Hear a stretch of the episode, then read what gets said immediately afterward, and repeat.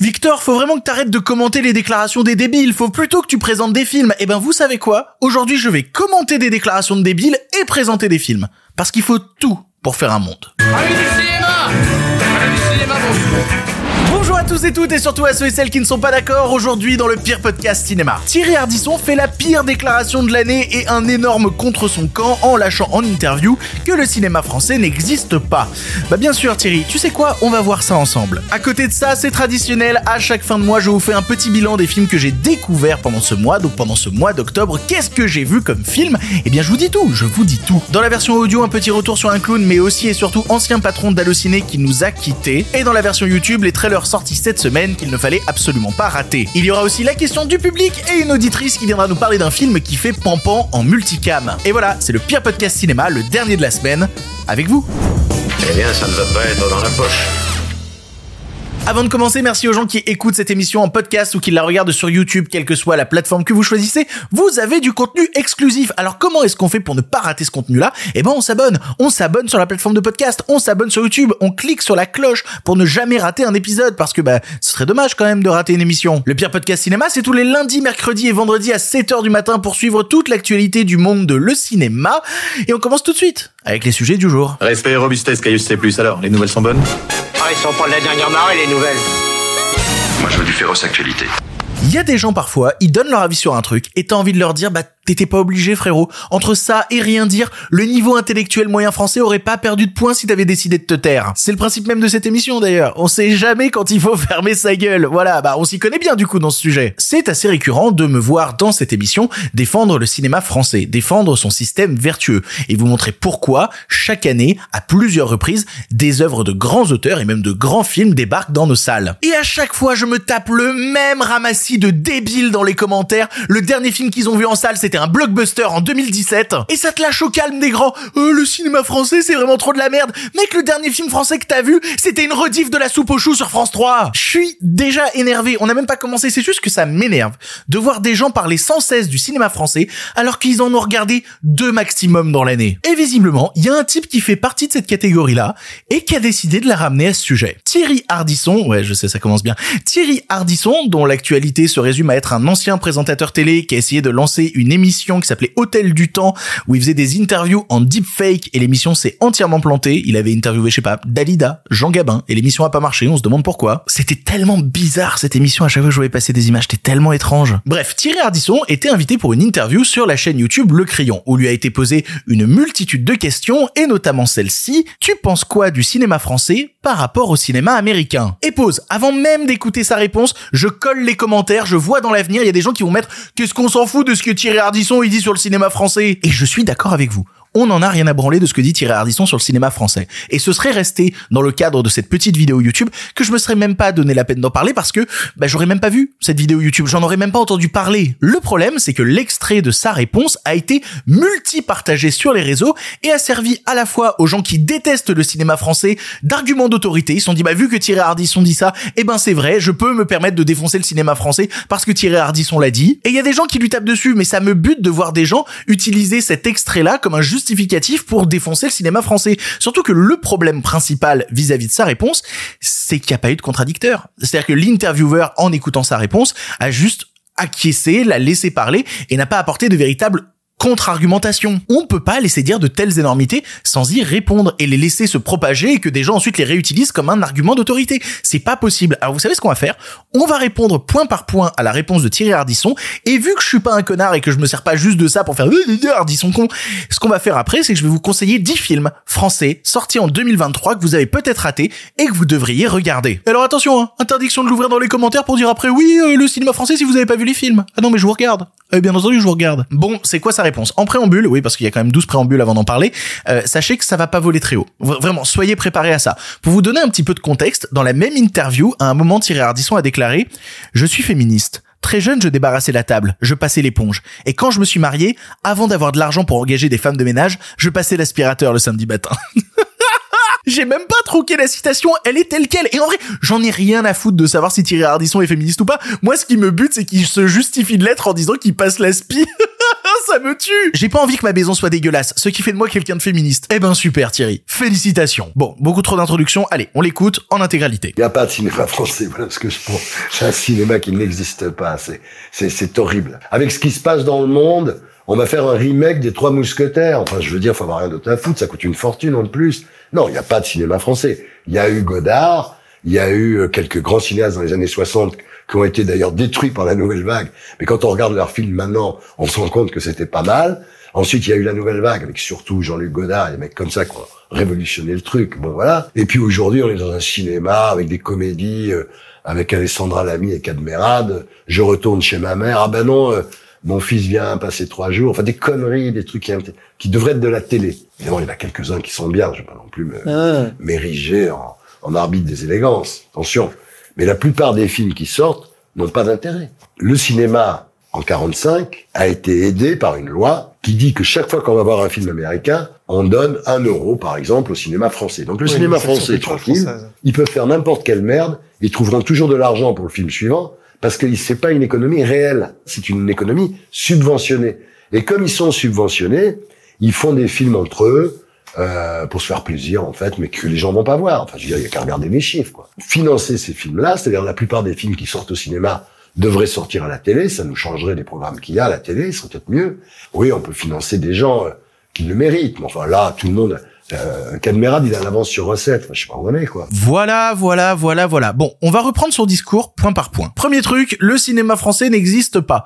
Bon, alors c'est balancé à la volée comme ça, c'est juste la petite phrase gratuite sans intérêt parce que ça ne repose absolument sur rien. Attention, c'est une phrase qui concernant d'autres cinémas pourrait se poser, notamment sur la question du cinéma italien. Voilà, en Italie, il y a énormément de gens qui, pour essayer de financer leurs films, sont obligés de partir dans d'autres pays, notamment en France. On pourrait dire que les cinéastes italiens existent, mais est-ce que le cinéma italien comme tel existe? Ça pourrait se poser comme question. Mais là, le cinéma français, bah, en l'état, si on veut rester vraiment sur le factuel factuel, bah, on a eu plus de 150 films français qui sont sortis en 2023, donc non, il m'a l'air de plutôt exister, le cinéma français. Ce qui n'a pas l'air d'exister cependant, c'est le cinéma que toi, Thierry Ardisson, tu veux voir. Mais c'est quoi, ce cinéma? Dis-moi en plus. Argument suivant, avec ce qui se passe dans le monde, on va faire un remake des Trois Mousquetaires, et bah, vous savez quoi? C'est peut-être une des seules phrases sur lesquelles je peux m'interroger personnellement et où je me dis, ouais, là, on peut en parler. Moi aussi, je m'interroge sur le fait que régulièrement, quand on essaie de faire du cinéma français à gros budget, ce qu'on va chercher, c'est les œuvres d'auteurs classiques. Ce qui me dérange pas en soi, parce que les bouquins de Dumas, c'est génial, mais on en revient quand même souvent à ces thématiques-là. Il y a tout un univers visuel à développer, c'est issu de notre culture, je suis bien d'accord, et en plus, j'ai plutôt de la sympathie pour le film.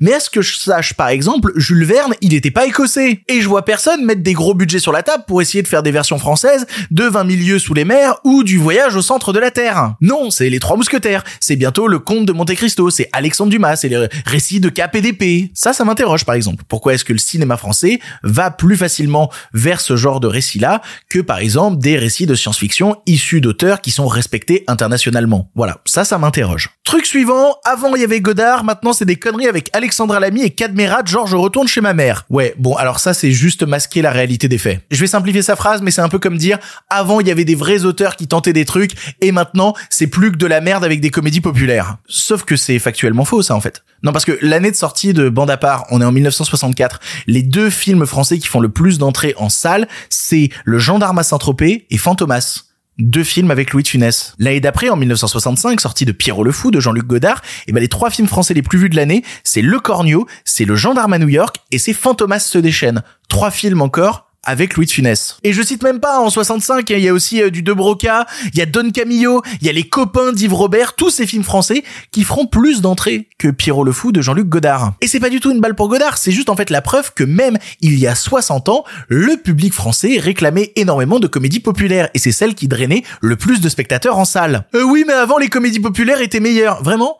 Le gendarme à New York, vous l'avez revu récemment ce truc-là? Non, parce que j'adore Louis de Funès. Je suis prêt à le défendre sur plein de films. Mais le gendarme à New York, vous êtes sûr? Le truc, c'est que sa phrase veut tellement rien dire que je peux littéralement la retourner pour lui faire dire autre chose. Aujourd'hui, il y a des auteurs comme Albert Serra, il y a Justine Trier qui rend la France fière, alors que dans les années 60, c'était que des films avec Louis de Funès pour que ses copains partent en vacances sur le dos du contribuable. Est-ce que vous vous rendez compte de l'imposture même d'une phrase aussi bête? Le cinéma français a toujours été multiple. Ça a toujours été le cas. Et essayer de le segmenter de cette manière-là, c'est un mensonge. Truc suivant, la taxe sur le ticket de cinéma fait qu'on produit que des films pour son petit confort. Oui, parce qu'en fait, c'est super cool de perdre deux ans de sa vie à essayer de monter un film pour son petit confort. On fait ça, on sacrifie du propre temps de vie pour ça. Dans quel monde tu vis, mec? J'ai déjà fait plusieurs émissions qui parlaient du système de financement du cinéma français. Un truc sur lequel on peut être en désaccord, mais qui jamais ne sera fait pour faire des films de confort. C'est pas le cas. C'est parce que ce système existe en France qu'on peut se permettre de conserver autant d'auteurs, de tenter des trucs, d'essayer de faire des choses, de tenter de nouvelles formes, quitte à parfois se planter et à pas trouver le public. Sans ce filet de sécurité là, on produirait que ce qui marche parce qu'on aurait trop peur de perdre de l'argent. Et qu'est-ce qu'on produirait? Bah des comédies populaires et des trucs basiques quoi. Exactement ce que tu dénonces, monsieur Thierry Ardisson. Tu tires sur le système de production qui te permettrait justement de produire des œuvres que tu aimes, que tu chéris, du cinéma d'antan que t'aimes tant. Pourquoi est-ce que tu fais cette immense contre ton camp? Thierry, es-tu tellement fasciné par l'hégémonie américaine que tu ne réalises pas que tu es en train de critiquer la porte de sortie de tes fantasmes Et enfin, dernière déclaration de Thierry Ardisson, faut financer les gens qui le méritent. Alors ça, c'est arbitraire quand même. C'est qui décide, qui décide pas. C'est toi qui décide, Thierry? Qui décide et qui mérite d'être financé? Non, parce que on va aller sur un dernier truc qui me rend fou. Mais Thierry, t'as eu l'occasion de financer du cinéma français? Non, parce que tu le dis pas assez, mais t'as été producteur de films. T'as eu ta place pour dire, tiens, je vais produire tel ou tel film pour défendre ta vision du grand cinéma. Et quel film t'as produit, Thierry? Je suis allé voir ta page IMDB et je me suis rendu compte que t'avais produit Max avec Joe Star et Mathilde Seigné. Donc, voilà le pitch. Max a 6 ans. Elle vit avec son père Tony, un voyou au grand cœur. Pour Noël, Max décide de lui offrir Rose, une fille de joie rencontrée dans la rue qu'elle a prise d'affection, quasiment du Godard. Sans déconner, quasiment du Godard. T'en veux un autre de film que t'as produit, Thierry? Embrasse-moi. Alors je voulais le pitch d'Embrasse-moi. Océane Rosemary déborde de vie, d'amis et surtout d'ex-petite amie. Mais elle vient de rencontrer Cécile. Là, cette fois, c'est vraiment la bonne femme de sa vie. Mais si elle ne lui a pas vraiment demandé son avis, il est temps pour Océane Rosemary de grandir. Un peu pour réussir à la reconquérir. En est-elle seulement capable? Est-ce que j'ai seulement besoin de commenter?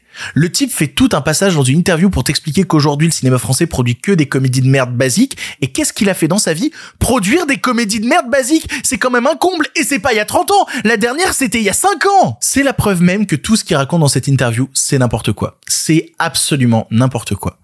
Du coup, on va arrêter d'en parler, on va passer à autre chose. Vous savez quoi? Je vais vous conseiller 10 films français 2023 que j'ai trouvé super et que vous devriez voir. Je vais parler d'abord de films qui sortent bientôt et notamment un qui sort dans, deux semaines, le 15 novembre. Il y a Vincent doit mourir qui sort. Alors, c'est Karim Leclou qui un jour se fait attaquer par un de ses collègues de bureau et en fait, ça devient généralisé. Dès qu'il sort dans la rue, dès qu'il croise quelqu'un, les gens essayent de le buter. Le concept est complètement ouf et des concepts ouf, on en a dans le cinéma français. Semaine d'après de Vincent doit mourir, on a Mars Express qui sort le 22 novembre, qui est un film d'animation de science-fiction ultra ambitieux. Euh, Il y a quelques émissions, je vous ai dit, waouh, The Creator, est-ce que c'est pas le meilleur film de SF de l'année? C'était une semaine avant que je vois Mars Express et que je me prenne une tétraclaque dans la gueule. Qu'est-ce que c'est bien Mars Express? En plus, il y a Usul qui joue dedans. Un comble que le film s'appelle pas Mars Express, dites donc. Si vous l'avez raté en salle, début décembre va sortir en DVD Yannick, le dernier film de Quentin Dupieux, qui prouve une nouvelle fois quand même que, oh bah ouais, on a des auteurs dans le cinéma français. C'est le meilleur film de Quentin Dupieux. Si vous l'avez pas vu en salle, c'est le moment de le rattraper. Autre film français, en plein feu. J'ai pas arrêté d'en parler dans l'émission et pour cause. C'est un type qui se sert des de feux de forêt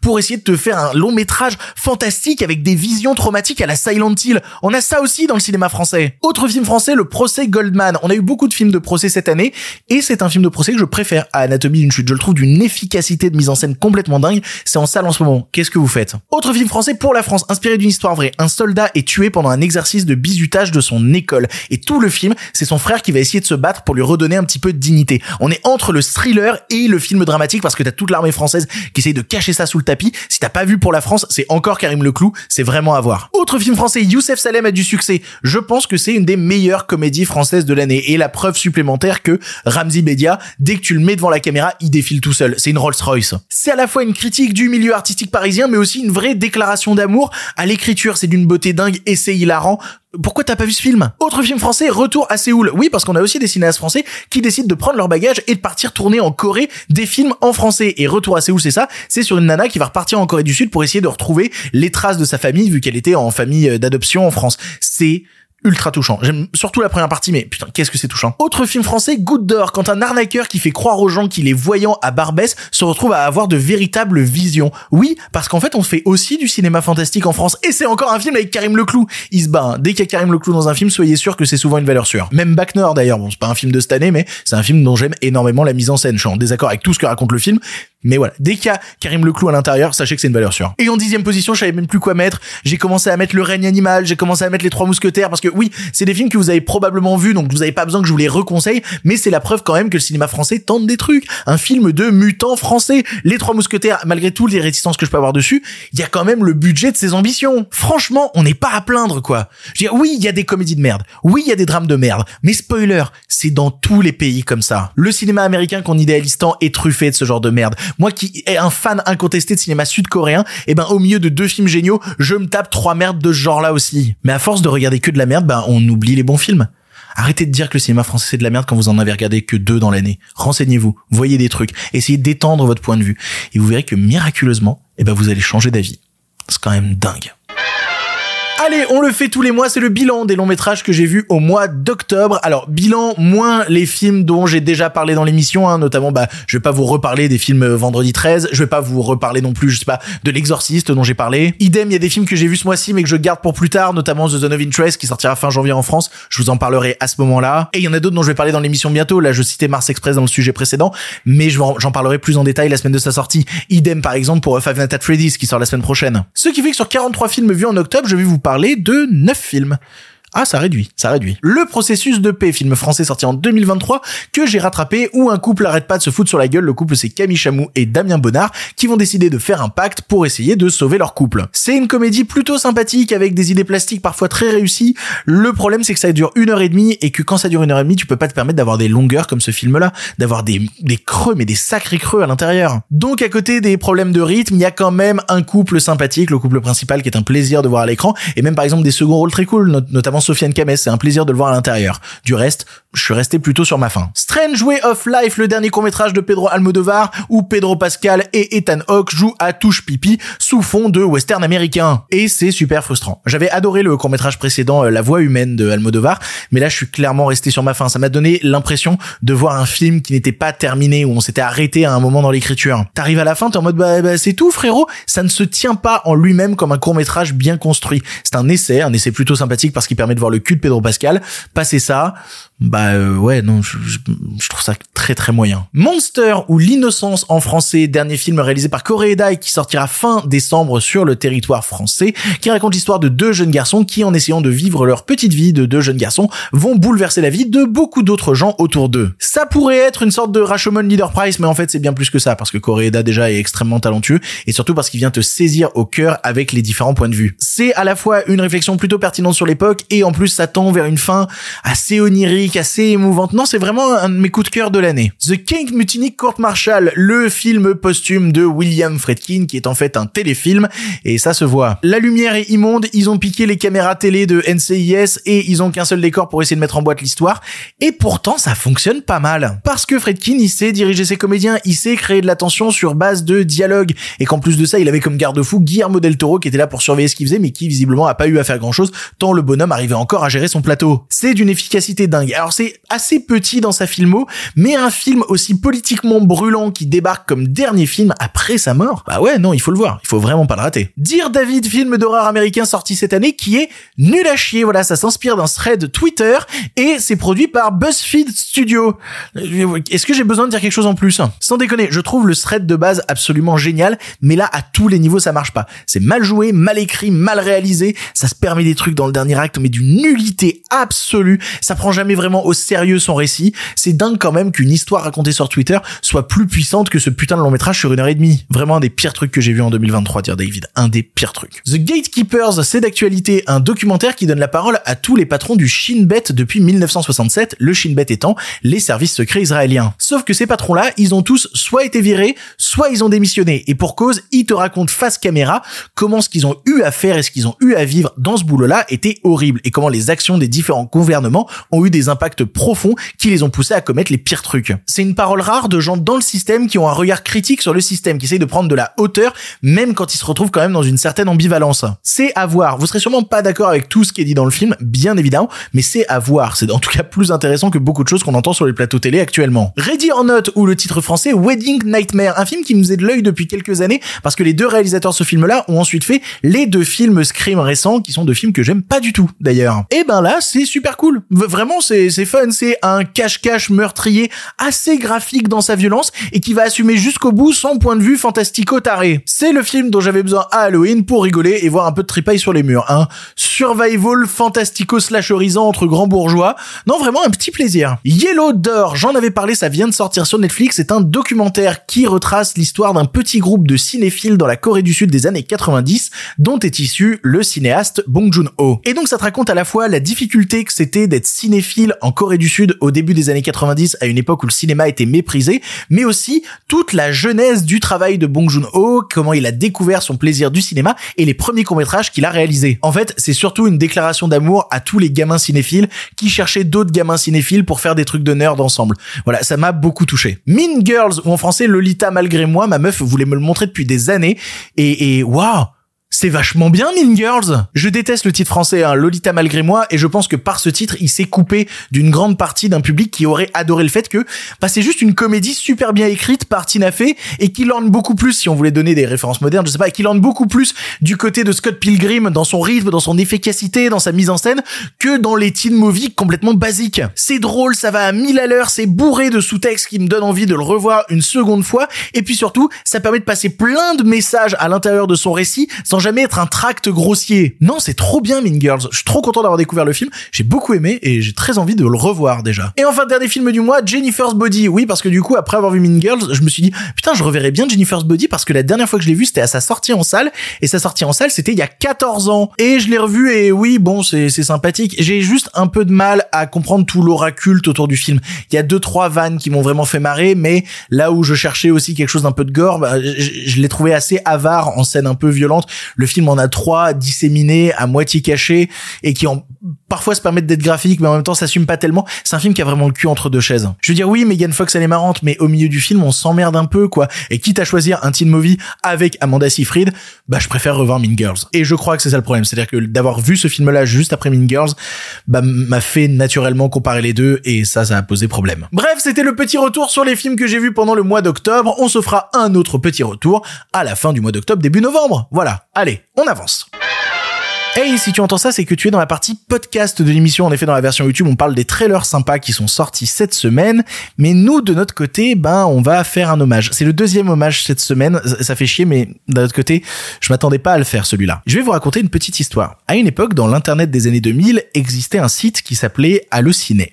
Et avant son rachat par Webedia et l'engagement massif de pigistes sous-payés pour faire des brèves en une heure sur l'actu potin des stars, eh ben, Allociné était dirigé par un gars qui s'appelait Grégoire Lassalle. Grégoire Lassalle, à la base, c'est un clown qui a été formé à l'école Fratellini et qui a eu mille casquettes dans sa vie. Vraiment, il a été animateur radio, assistant mise en scène de Claude Berry, il a même bossé chez Pathé comme directeur marketing. Bref. Et quand Allociné a manqué de mourir en 2003, parce que pas rentable et parce que le groupe Vivendi euh, qu'il possédait voulait s'en débarrasser, eh ben, c'est Grégoire Lassalle qui est devenu le patron d'Allociné et qui l'a relancé avec une partie de sa thune. Et dans cette émission, vous le savez, on tape souvent sur les grands patrons parce que, bah, d'ailleurs, en ce moment, il y a des raisons de le faire. Mais jamais vous m'entendrez dire du mal de Grégoire Lassalle. Parce que, bon, toutes les infos que je viens de vous citer, c'est issu d'un très bel hommage qui a été écrit par Johan Sardet, le rédac chef d'Allociné. Je vous le mets en description si vous voulez lire l'hommage qu'il a écrit. Mais moi, de mon côté, j'aimerais vous parler de mon rapport personnel à Grégoire Lassalle. Voilà, c'est l'heure de l'ADECDOC. Moi, en 2009, j'ai 14 ans, je vis dans une petite ville à côté de Lyon et je traîne sur Internet. Mais bon, sur Internet, à cette époque-là, le contenu cinéma, il est assez limité. Je veux dire qu'on est avant l'explosion de YouTube. Il y a surtout des trucs sur Dailymotion, ça tâtonne et au milieu de tout ça et de cette tâtonnerie où tout le monde tente des trucs pas forcément très bien, eh ben, Grégoire Lassalle va donner son go à des programmes vidéo sur Allociné. Ça va être Fort Accord, présenté par la grosse voix et la petite voix, que vous connaissez peut-être. Ça va être La Minute, qui permettait de suivre du cinéma. Et ça va être Merci qui une émission qui est un peu trop oubliée et qui était ma préférée. À l'intérieur de cette émission, euh, bah, elle était présentée par deux personnes, à savoir le coach qui euh, lidait le truc et Grégou qui était clairement bête, qui faisait n'importe quoi à l'intérieur et à chaque émission, t'avais droit à des anecdotes sur des films, des infos insolites. On apprenait plein de trucs sur le cinéma en rigolant. Et si vous êtes un peu malin, j'ai appelé un des deux personnages Grégou, le type bête qui faisait n'importe quoi, bah c'était Grégoire Lassalle, le patron d'halluciner. Il se mettait en scène, il faisait des blagues, et pour le gamin que j'étais, découvrir un programme fait avec pas grand chose, mais beaucoup de cœur, bah c'était une révélation. On pouvait faire rire en parlant de cinéma sur internet. Génial, quelle idée dingue à l'époque. J'ai pas raté un seul épisode. Et il y en a eu des épisodes, hein. il y en a eu 250 même. Puis ensuite, il y a même eu une vraie fausse fiction qui s'appelait Dedans Halluciné, qui était une web série qui était faite avec rien, mais qui était tellement marrante aussi. Ce que je veux dire, en fait, c'est qu'à l'époque, t'avais un type qui avait comme mission de faire marcher le plus gros site français sur le cinéma, et en même temps, eh ben, il faisait rire des gamins comme moi en leur parlant de films. Pareil même que ça a donné des envies à certains de faire des vidéos ensuite. Tiens, je reparle de moi, êtes-vous vraiment étonné? Le fait est qu'aujourd'hui, je suis un peu triste parce que Grégoire Lassalle, Grégou, est décédé à l'âge de 61 ans, et que le jeune cinéphile que j'étais, qui découvrait plein de choses sur le cinéma en rigolant avec lui, a un peu mal au cœur. C'est-à-dire que là où certains le voyaient comme un grand patron, et lui rendent hommage comme le patron qu'ils ont eu à côtoyer, bah moi c'est marrant, je me retrouve un petit peu dans la position du type qui lui rend hommage comme euh, si un youtubeur qui, l'avait regardé avait disparu. Ces dernières années, euh, Grégoire Lassalle était devenu producteur de films, s'était attaché aussi à un, projet citoyen qui était nommé euh, le Fonds de dotation Cornelius. Mais dans mon esprit, personnellement, bah, ce sera toujours ce joyeux luron de Merci qui, qui m'a donné le goût de découvrir des trucs sur les films et d'en parler à mon tour. Voilà. Merci au grand clown, merci pour le grand talent, merci pour les anecdotes euh, et merci pour le cinéma. Merci pour la passion. Merci. Les nouvelles n'étaient pas très fraîches, en effet. C'est l'heure de la question du public. Vous le savez, à chaque émission, je poste une story sur Instagram. Suivez-moi sur Instagram où je vous dis, eh, vous avez des questions sur l'actualité du monde de la culture, du monde du cinéma, allez-y, posez-les. Et vous pouvez poser une question et passer dans l'émission. Et aujourd'hui, la question vient de Charles PTDD qui dit, la réforme du MEDEF sur l'indemnisation des intermittents. Ouais, alors, j'avais pas vu passer ça et du coup je me suis renseigné et c'est terrible. On parle souvent des droits des salariés américains dans cette émission mais on va parler des droits des salariés français deux secondes. Résumé rapide du statut d'intermittent parce qu'il y a beaucoup de fantasmes autour du statut et que tout le monde sait pas ce que c'est. Quand tu bosses dans le monde de la culture, dans le monde du spectacle, dans le monde du cinéma, et ben tu bosses pas tous les jours de l'année parce que tu prépares un tournage, parce que t'as des temps d'attente entre deux trucs. Et donc du coup on a créé un système en France qui s'appelle l'intermittence. En gros tu cotises, t'as as 507 heures à faire dans l'année et avec ces 507 heures là, et ben après tu vas toucher une sorte de revenu de base chaque mois qui te permettra de tenir entre deux moments où tu vas réellement bosser et faire des heures pour l'année d'après. C'est super le statut d'intermittent parce que ça permet de faire vivre des milliers de gens qui ont pas forcément des revenus qui à l'année pourraient leur permettre de tenir. Ça permet de sauvegarder une culture, de sauvegarder une profession française. Bref, c'est top. Mais ça, le MEDEF est pas tout à fait d'accord. Et donc le MEDEF, ils ont signé avec plusieurs autres organisations patronales une lettre de cadrage qui vise à réduire de 15% les allocations chômage du régime des intermittents. On est loin quand même de l'époque où la France disait nous les artistes on les aide, vous avez vu pendant la période Covid, slash 15% d'économie sur le dos des artistes. Allez, bonsoir. La raison qui est invoquée par le MEDEF, c'est alors que le régime général d'assurance chômage a produit en 2022 un excédent de 4,3 milliards d'euros, le régime spécifique des intermittents du spectacle reste déficitaire de plus de 953 millions d'euros. Sauf que ça, les organisations syndicales et notamment la CGT Spectacle, ils ont répondu à ce sujet en expliquant que les chiffres étaient clairement fallacieux. Denis Gravouille, qui est chef opérateur mais aussi patron de la CGT Spectacle, a rétorqué Nous venons de recevoir des nouveaux chiffres confirmés par l'UNEDIC. Les intermittents ne représentent que 5% des dépenses en termes d'administration et 5% des effectifs indemnisés. Un intermittent ne coûte donc pas plus cher qu'un chômeur. Et puis surtout, faut parler du cadre dans lequel tout cela est fait. C'est-à-dire que ils ont eu un mois pour faire des négociations. Il y a eu des rapports qui sont tombés, mais qui oublient complètement que, bah, je sais pas, il y a eu quand même le Covid qui a un peu arrêté cette partie de l'industrie. Et puis surtout, il y a eu des accords qui ont été trouvés en 2019, des accords pour lesquels ils s'étaient battus, et des accords qui n'ont jamais été mis en place depuis 4 ans. Bref, c'est toujours la même ritournelle, ces saletés d'artistes qui nous coûtent trop d'argent. Si le MEDEF pouvait supprimer l'intermittence du spectacle, croyez-moi bien qu'il le ferait. Et donc ça se mobilise en France. Il y a notamment la CGT Spectacle qui a fait un happening sur la scène des Utopiales à Nantes pour essayer d'alerter sur leur situation. Et là, il y a toute une semaine d'action qui se prépare, il va y avoir des manifestations du 6 au 10 novembre et il y a une grève qui est prévue le 9. Va falloir aller vite, hein, parce que les négos normalement prennent fin le 15. C'est encore l'avenir de toute une partie de la culture qui est en jeu, encore plus précarisé à l'avenir si ça continue comme ça. Merci le MEDEF. Merci. Pour le cinéma, monsieur Leblanc, pour le grand écran, pas pour la petite lucarne. Allez, un film pour finir et on remballe. Vous le savez, à chaque émission, je vous parle d'un film pour conclure. Et le vendredi, c'est vous qui prenez la parole dans l'émission en envoyant un audio d'environ 3 minutes à l'adresse mail lepirepodcastiné@gmail.com. Et cette semaine, j'ai reçu un mail de Anna qui m'a envoyé un long mail avec plein de trucs à l'intérieur, dont certains trucs qui m'ont fait rire, la, la bise à Madison. Et euh, pas autant d'ailleurs fait rire et passionné que la présentation qu'elle m'a fait d'un film où je me suis dit putain, j'ai jamais vu ce film-là, j'aimerais trop le voir et sa présentation me donne encore plus envie. Je laisse donc la parole cette semaine à Anna. Bonjour Victor et bonjour à tout le monde. Je me décide enfin à envoyer un audio pour parler d'un film que je trouve indissociable de son making-of. Le film c'est Free Fire de Ben Wheatley. On y suit deux gangs dans les années 70 lors d'une vente d'armes qui tourne à la fusillade. Le film nous intègre dès sa séquence d'ouverture dans un univers loin des classiques du genre du film de gangster. Là, tout le monde est drôle, humain, mais conscient de sa condition de paria. Personne n'est glorifié, tout le monde a un casier judiciaire long comme le bras, les Irlandais du Nord sont là pour mener leur guerre d'indépendance et les Américains pour faire du fric. Il y a aucun faux semblant. Et c'est lorsque tous nos personnages se retrouvent dans l'entrepôt d'une fabrique de parapluies désaffectés que tout dérape. En moins de 10 minutes, tout le monde se retrouve blessé, allongé au sol, avec une mallette pleine d'argent au milieu de l'immensité poussiéreuse de l'entrepôt.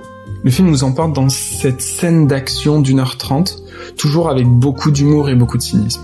Pour moi, il est nécessaire de voir le making-of après le film pour comprendre l'envergure de l'aspect technique de celui-ci.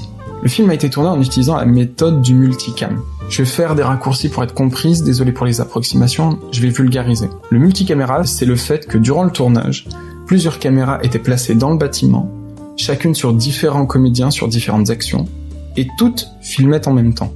Le réalisateur décide en live de son montage. Il choisit quand le film se focalisera sur la caméra 1, sur la caméra 2 ou sur la caméra 3. Et tout ça en direct sur le plateau de tournage. C'est un petit peu comme du montage de direct. Le petit twist impressionnant pour ce film, c'est que lorsqu'une caméra n'est pas activée entre gros guillemets, les maquilleurs et les artificiers sortent du décor pour maquiller les comédiens et replacer des explosifs.